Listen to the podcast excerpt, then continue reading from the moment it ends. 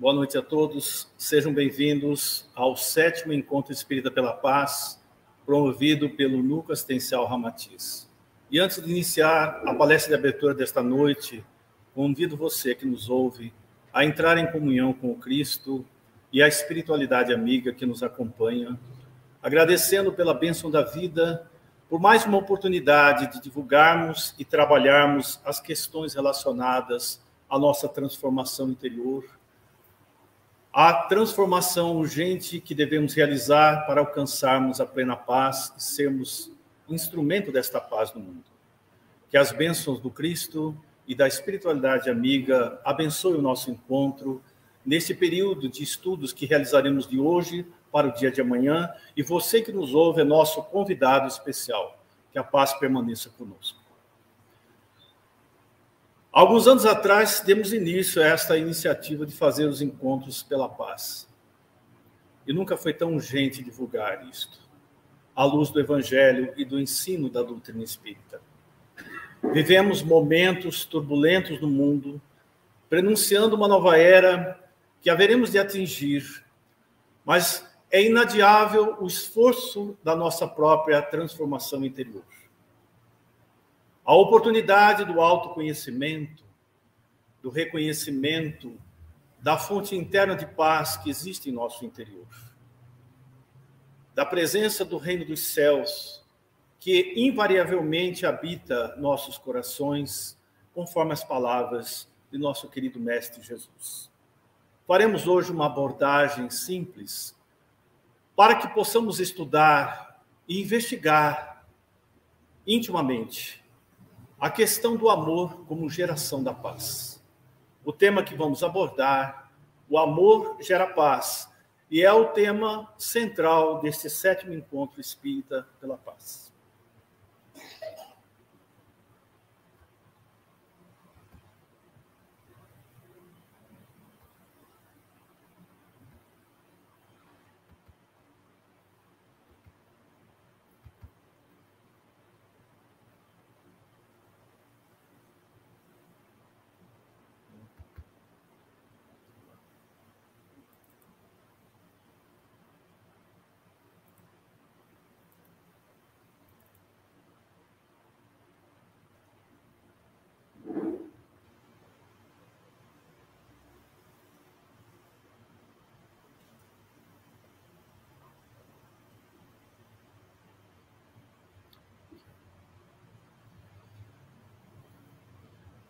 O tema vai abordar um pouco das questões relacionadas ao amor e evolução espiritual dentro da visão espírita.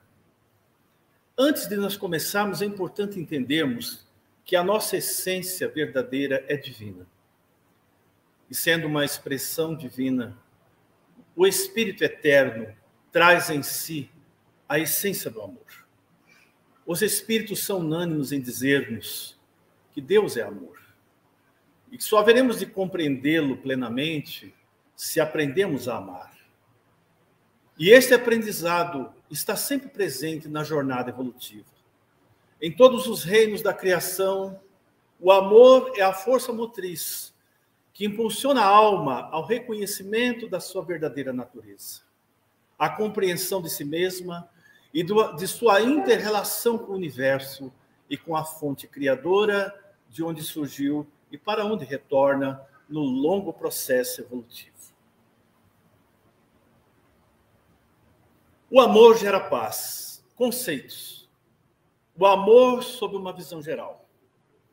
É a representação afetiva emocional existente em todas as relações humanas positivas, construtivas. Quer seja no ambiente familiar, onde as experiências mais marcantes da alma estão presentes. É ali, no seio da família, que a alma aprende as verdadeiras lições do amor. Em trânsito para o infinito, para expressar o amor de Deus em seu próprio ser, em níveis cada vez mais altos de compreensão e de universalidade deste sentimento. Mas no lar, naquele abrigo familiar, a alma exercita no contato com a parentela física e espiritual, as oportunidades do despertar da consciência para o amor. Mesmo nas difíceis relações conjugais, mesmo nas difíceis relações entre pais e filhos, irmãos, muitas das vezes trazendo inúmeras dificuldades e provações difíceis, a alma exercita a renúncia, o sacrifício pelo amor, pelo bem dos demais, preparando-se, portanto, para uma jornada de expansão desse amor ao nível universal. Quer seja no ambiente familiar, portanto, das relações consanguíneas ou socioculturais, ambientais e também ecológicas. Porque somos todos interligados uns aos outros. Nossos reinos, todos os reinos da natureza se unem e se intercambiam experiências evolutivas. E nessa expressão de amor, a natureza também nos responde aos nossos anseios de amor, dando-nos lições imortais da bondade do Criador, que se manifesta nas pequeninas coisas, nos pequeninos gestos da criação. Sobre essa visão geral e mais horizontalizado, o amor é popularizado entre nós, como sendo simplesmente uma atração sexual temporária. Ainda vemos a questão do amor dentro desse aspecto, que ainda é o início de um longo processo de amadurecimento da alma no campo do sentimento afetivo, motivado pela paixão temporária, mas que pode impulsionar a conquista do amor verdadeiro. Assim como independente desses vieses, pode determinar uma união conjugal estável ou desencadear outros tipos de relações de ordem sexual, mas ainda muitas vezes distante do verdadeiro nível do sentimento que é o amor de almas, é a comunhão espiritual do sentimento puro, onde ocorre a troca da afetividade no nível mais elevado, permitindo que um possa oferecer ao outro o que há de melhor em si mesmo e conjugar as forças nobres através da relação do sexo no sentido do amor e da elevação interior. Portanto, este é um caminho que todos nós estamos ainda atravessando de amadurecimento. Porém, por mais nos distanciemos desse sentimento, é preciso reconhecermos que, sendo a nossa essência divina, somos atraídos à força do amor maior, mesmo que dele nos distanciemos por muitas existências. Chega um momento em que este movimento de atração, que vem da essência do próprio ser, atrai a criatura para a fonte divina, porque a eterna busca da felicidade do amor e da realização impulsionam a alma humana ao reencontro consigo mesma. E esse reencontro consigo mesma é o encontro com a natureza divina, a centelha divina. Há outros conceitos que poderíamos abordar sobre a nossa ótica espírita.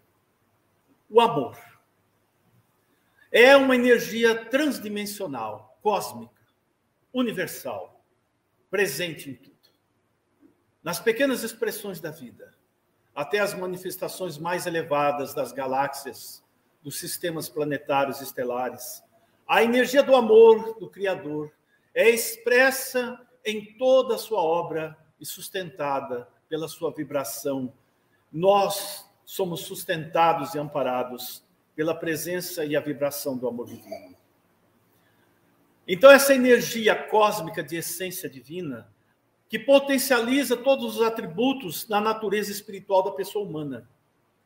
Ou seja, na realidade já somos esse reino interior de Deus. E nas palavras de Jesus, não devemos buscar este reino aqui ou acolá, mas dentro de nós mesmos, despertando em nós as virtudes latentes divinas, expressando-as a cada existência, a cada etapa do aprendizado.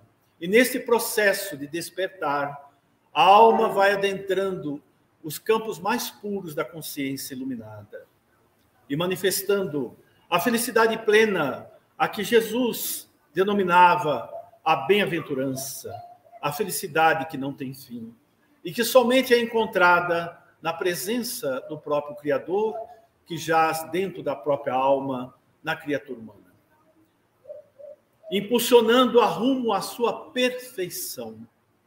A doutrina espírita nos ensina que a grande meta da existência é a perfeição.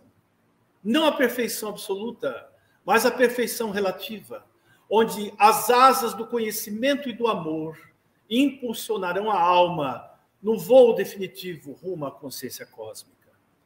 Em muitas existências, despertamos a oportunidade do conhecimento, a ciência, a filosofia, todo o campo do, do intelectualismo. Desenvolvemos grande inteligência e a manifestamos. Em outras existências, a alma atravessa longos períodos para exercitar o amor, aprendendo a viver uma vida simples, aprendendo a conviver com seres de todas as raças, de todos os mundos, aprendendo a ceder para que o outro seja feliz, aprendendo a exercitar a abnegação, o esquecimento de si mesmo pela felicidade dos que sofrem. E nesses momentos, a asa do amor vai se desenvolvendo, até chegar ao ponto em que ambas impulsionam o espírito rumo à morada definitiva da criação, à presença de Deus.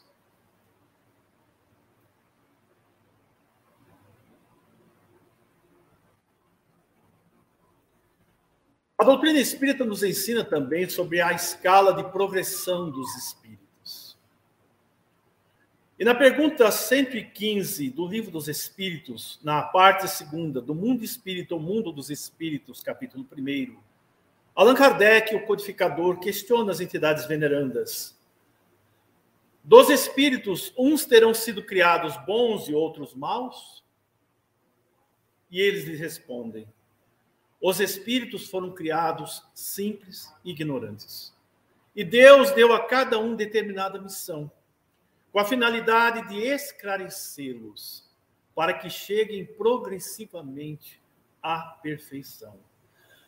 Esta missão, citada pelas entidades superiores Allan Kardec, é o nosso dever de alma, ao qual os hindus chamam de Dharma, a expressão da missão da alma naquela existência. E quando este Dharma é governado pela consciência, o eu interno do homem o conduz. O Cristo interior vai conduzindo gradualmente a sua própria liberação. Até que a personalidade transformada e educada, o homem velho, cede espaço ao ser realizado, iluminado pelas experiências diversas. E, finalmente, a luz crística brilha no coração da alma renovada. Esta missão, este Dharma existencial, deve ser reconhecido e cumprido pela alma. Inúmeras vezes nos depontamos diante das circunstâncias da vida, sem saber qual é o objetivo das nossas jornadas. Mas a consciência interna que popularmente se diz que a voz de Deus sempre está a dizer a cada um de nós o que devemos fazer.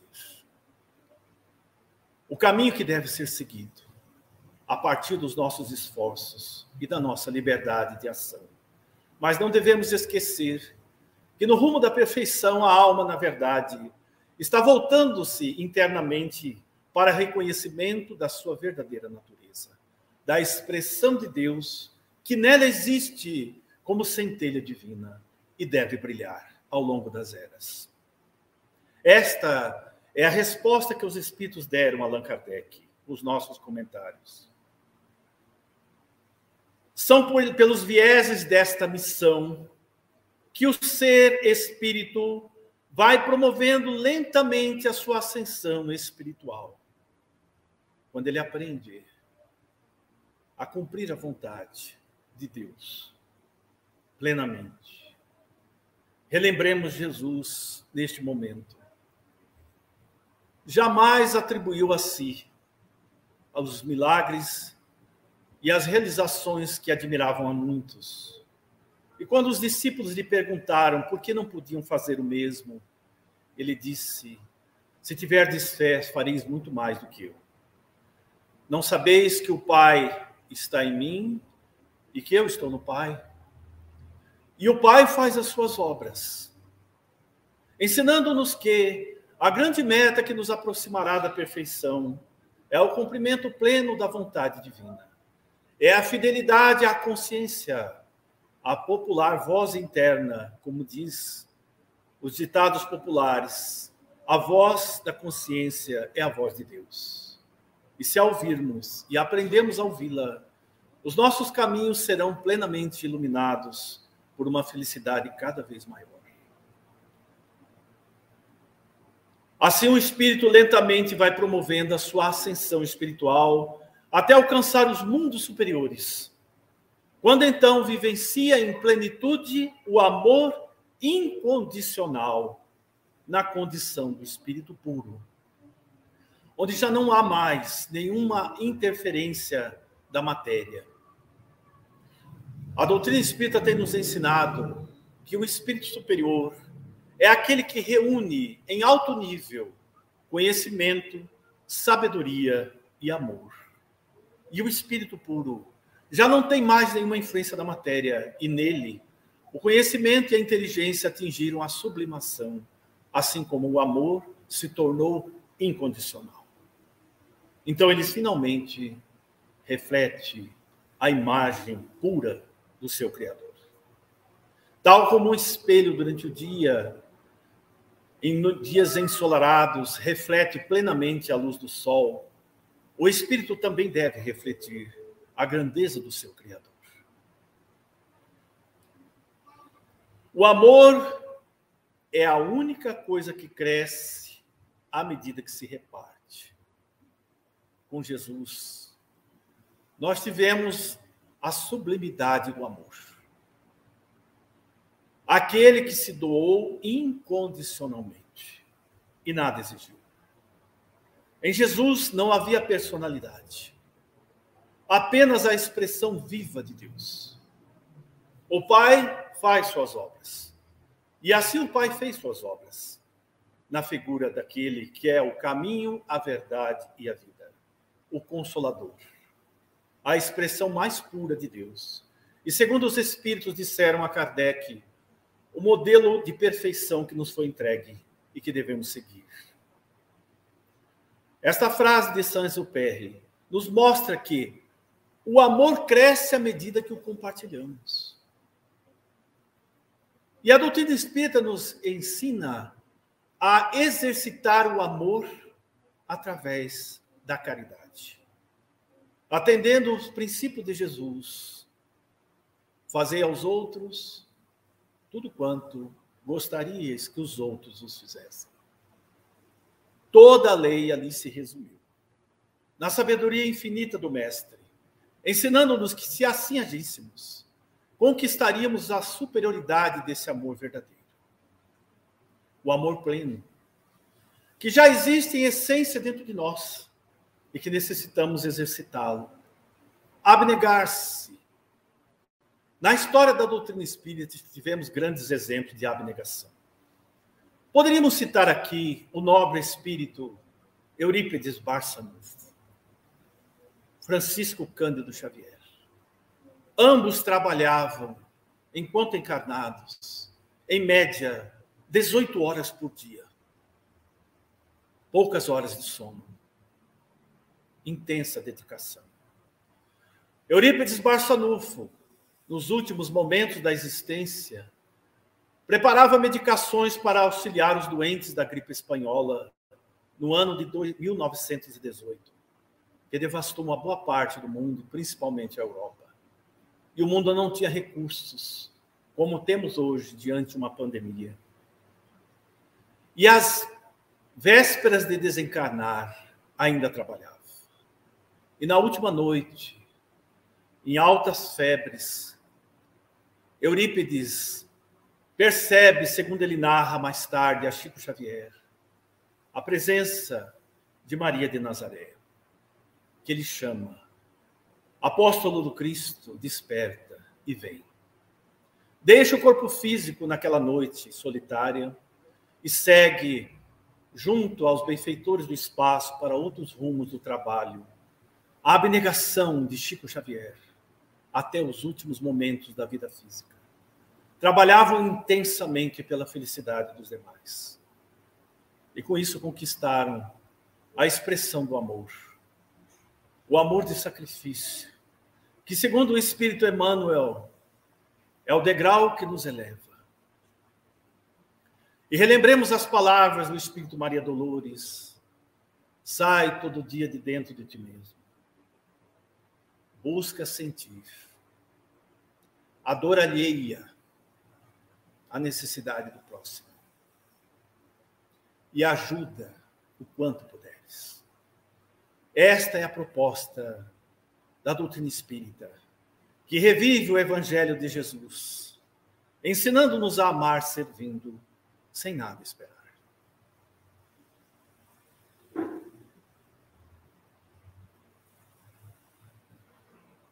A psicologia, após estudar muito sobre este tema, descobriu algo transcendental. Para se estar satisfeito, ativo e sentir-se jovem e feliz, é preciso namorar a vida, amar a vida. Há tantos desafios durante uma existência. Muitas vezes nos sentimos cansados dos desafios de cada caminhada, das provas que nos elevam. Mas é preciso abençoar a vida. Agradecer sempre e exercer a gratidão em todas as circunstâncias. Porque os Espíritos sempre dizem: as provas são passageiras. Tem de fé, coragem e paciência. São elas que nos despertam esses valores que tanto buscamos, e sem eles não seremos plenamente felizes. Portanto, a psicologia, nos seus diversos estudos, é unânime em dizer para que se esteja bem ativo, é preciso sentir-se jovem, feliz, amando a vida. E a cada ciclo da vida, amar sempre, servir sempre. Muitos partirão, outros virão. Ciclos começaram e outros terminaram. Mas o amor divino está sempre presente em nossas vidas. É o sol que ilumina nossa jornada, mas jamais desaparece. Porque quando não conseguimos amar a nós mesmos, temos muitas dificuldades de amar também os nossos semelhantes. Amai o próximo como a si mesmo. E a Deus sobre todas as coisas. Mas eu não consigo amar a mim mesmo. E se eu não conseguir amar a mim mesmo, compreendendo as minhas deficiências, e entendendo que estou num aprendizado na grande escola da terra, cumprindo mais uma etapa, errando hoje e recomeçando novamente, servindo sempre, não importa as dificuldades, eu estarei apto a conhecer a mim mesmo, estarei amando a mim mesmo, doando de meu coração que de melhor possuo a favor da paz e da harmonia no mundo que me cerca. Desta forma, terei condições de amar o meu semelhante. E assim fazendo, compreenderei o que significa o amor a Deus sobre todas as coisas. Tenhamos sempre em mente que não há nenhuma possibilidade de construirmos a nossa paz interior se ignorarmos os divinos ensinos do Senhor Jesus sobre amor.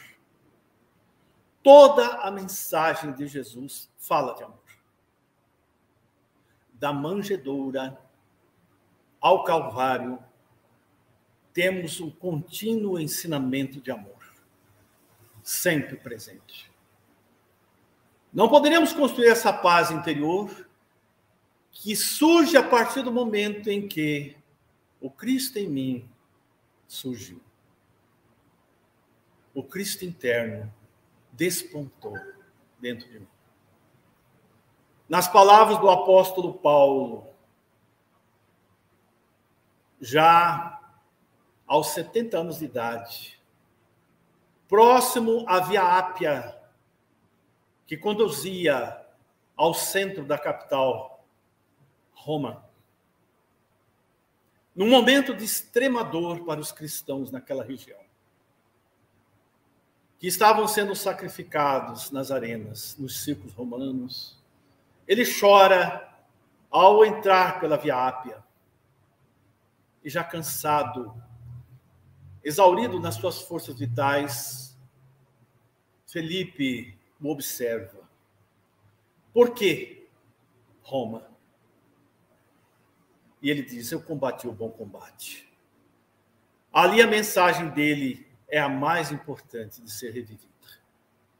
Mas sabes que irás aí perder tua vida. E ele diz algo que ficou marcado nos ensinamentos daqueles que seguem Cristo. Agora já não sou mais eu quem vive, pois eu morro todos os dias e renasço. E a partir daí, já não sou mais eu quem vive. É o Cristo que agora vive em mim. O despertar do Cristo em nós é a grande meta. Não será possível realizá-lo nas obrigações cotidianas da religião convencional, nas aparências do culto externo, como ele mesmo ensinou que não deveríamos buscá-lo desta maneira. Não será possível encontrá-lo apenas nos louvores, onde o coração não está associado ao sentimento da doação e do amor. Não podemos louvá-lo mais nos lábios nós precisamos encontrá-lo servindo. No silêncio que a consciência prova. Devemos nos aproximar daqueles que sofrem, porque ele se faz presente junto a eles. Devemos nos afastar do julgamento que não constrói a ação no bem, da crítica que destrói as grandes realizações no campo do amor. Devemos, enfim, enfim, amarmos abnegadamente. Esse é o nosso esforço. Assim como Eurípides Barçanufo, Francisco Cândido Xavier, e aqui citamos o grande trabalhador do Cristo, o apóstolo dos gentios, Paulo de Tarso. Agora, diante desta simples reflexão, nós vamos passar um pequeno vídeo bem atual desta banda inglesa que tem emocionado o mundo, trazendo uma mensagem subliminar nas suas letras. E ela nos fala do vazio, da ausência do amor de Deus. Se procurarmos perceber o sentido real dessas canções, convido vocês a refletirem nesta letra. Porque só o amor é capaz de gerar a paz. Amar o próximo como a si mesmo.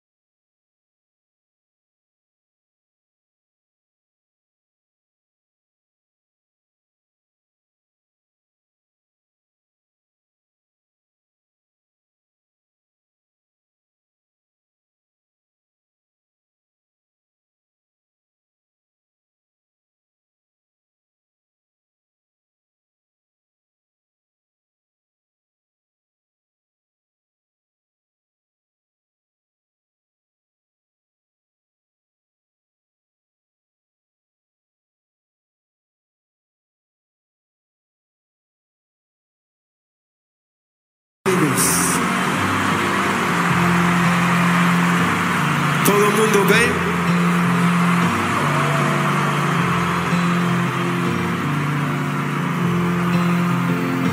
Vamos cantar juntos. Ready? Okay. I'm starting from my Portuguese. I'm trying my best. Ready? Here we go.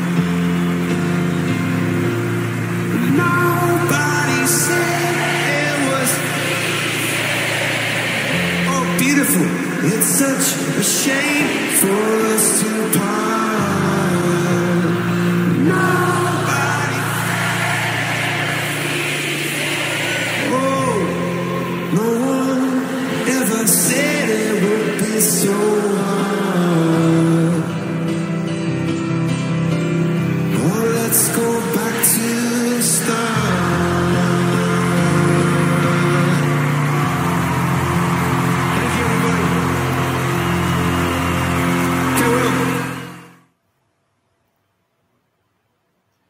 Mensagem nos diz aqui, no final, repetidamente: ninguém nos disse que seria fácil, mas também ninguém nos disse que seria difícil.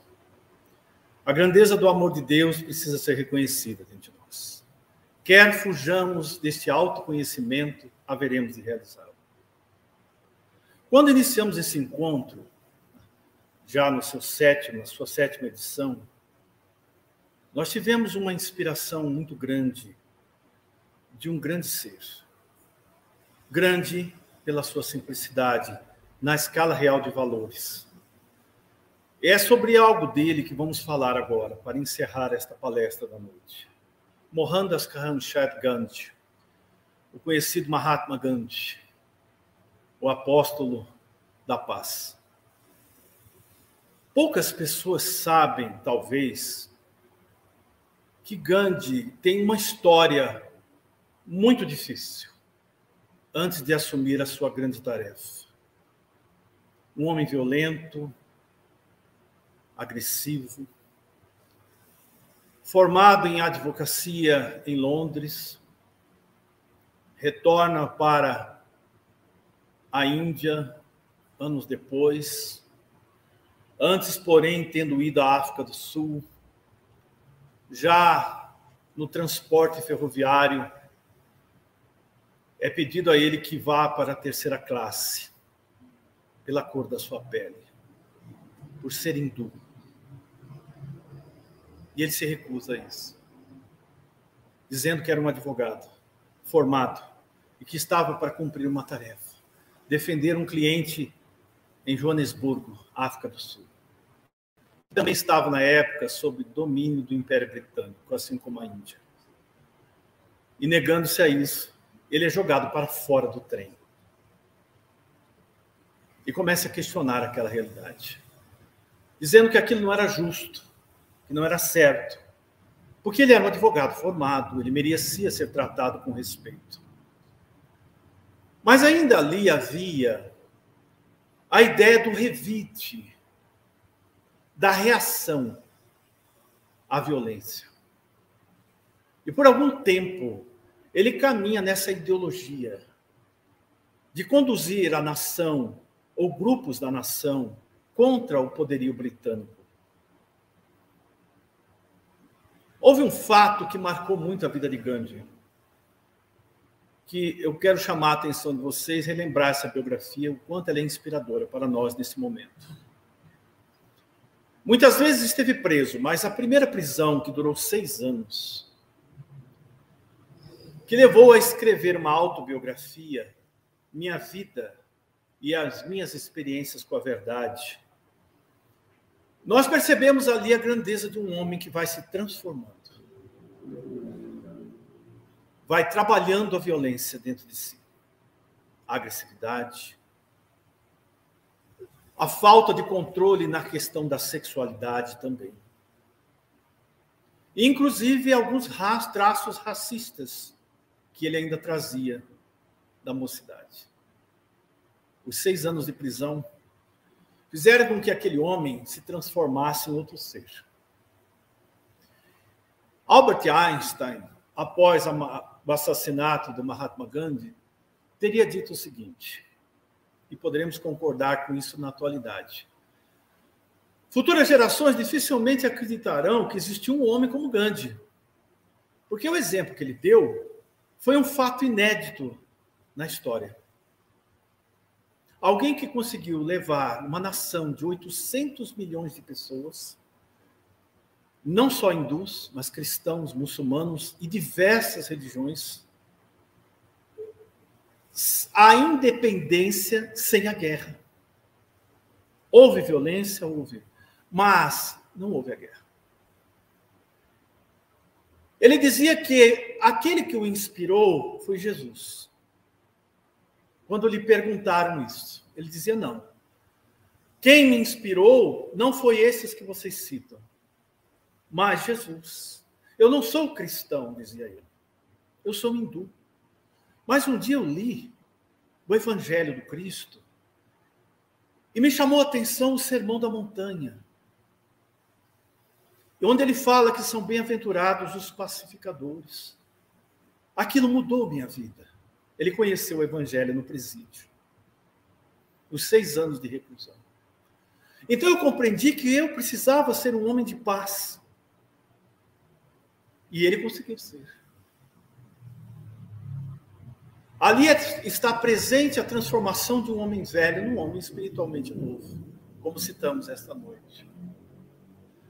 Há um fato muito interessante na vida de Gandhi, e isso é muito importante. O amor gera a paz. O amor é a fonte geradora da paz. Quando as lutas pela independência estavam culminando para uma guerra, e havia quase uma guerra civil na Índia, que culminou mais tarde com a criação do Paquistão, onde a, a área muçulmana se separou da Índia. E até hoje existem conflitos entre Índia e Paquistão. Ele não desejava isso. Mas a divisão acabou acontecendo após a sua passagem. Quando chegava no auge das lutas e o povo lhe exigia guerra contra os ingleses, a dominação britânica, que era uma dominação muito cruel, muito humilhante, para uma nação que não tinha direito ao sustento da própria vida. E tudo era monopolizado pelo comércio inglês. Mas pela não violência, a prática do ahimsa, que é uma prática hindu que significa não violência, pelo trabalho interno de períodos de silêncio e autocontrole, o Mahatma dizia que a violência precisava ser vencida nos pensamentos, em primeiro lugar, porque é a fonte das atitudes e das palavras. E ele o fazia. Costumava ter períodos de silêncio todas as semanas, todas as segundas-feiras, das quatro horas da manhã às 20 horas, não falava, permanecia em silêncio. Trabalhava, comunicava-se com os outros por meio de bilhetes, mas não falava. Ele praticava o estado de Muni, o estado do silêncio introspectivo. Uma das práticas que, segundo ele, em sua autobiografia, ajudou a encontrar algo muito profundo dentro de si. E ele dizia no, no seu diário: Deus tirou de mim toda a liberdade. Quanto maior a minha entrega ao seu poder, maior é a minha liberdade.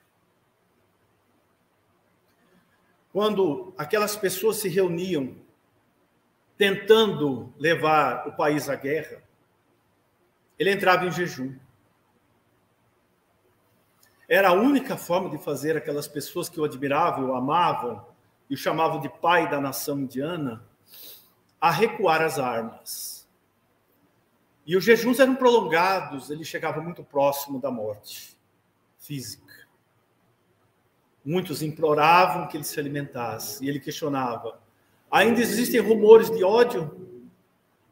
Ainda existe alguém com armas nas mãos? Ainda estão se matando, querendo a guerra com o Império Britânico? E as pessoas não podiam mentir. Ainda existe uma arma. Então eu vou prosseguir com o jejum. E havia momentos em que Ele encerrava esse ciclo quando percebia que a paz se estabelecia, ainda momentaneamente naqueles períodos. Ainda conquistou sua independência no ano de 1948, poucos anos depois do fim da Segunda Guerra Mundial.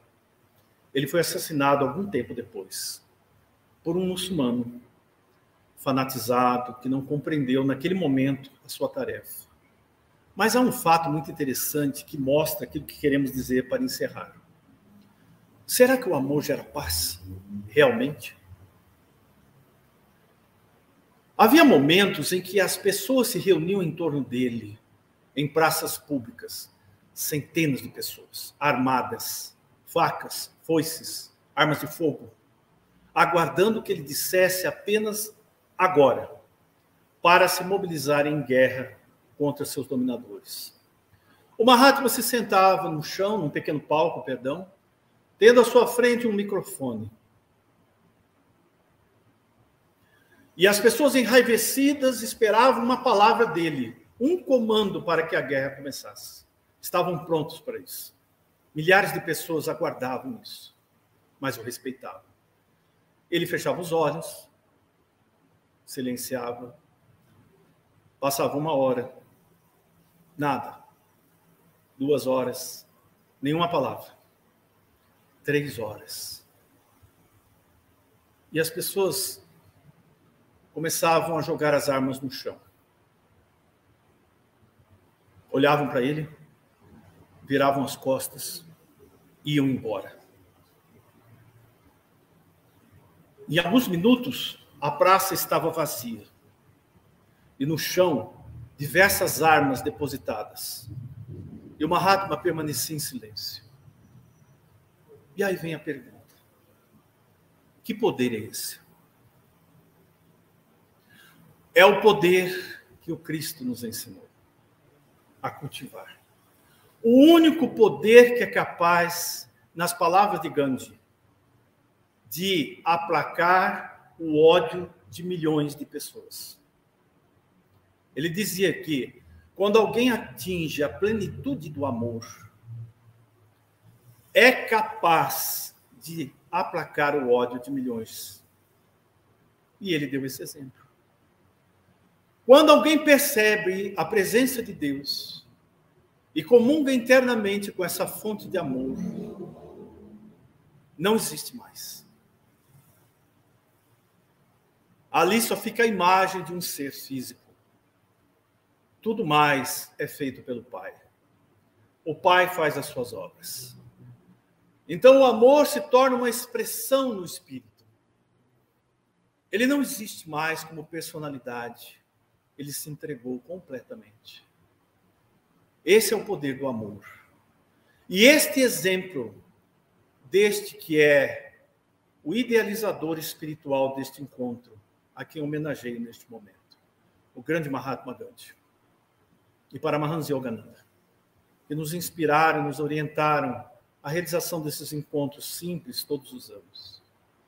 Vivemos um momento em que a sombra da guerra está conosco novamente. Mas não percamos a consciência de quem nós realmente somos e da nossa capacidade interior de transformar o mundo que nos cerca. Muita paz a todos e uma grande noite de paz. Muito obrigado. A você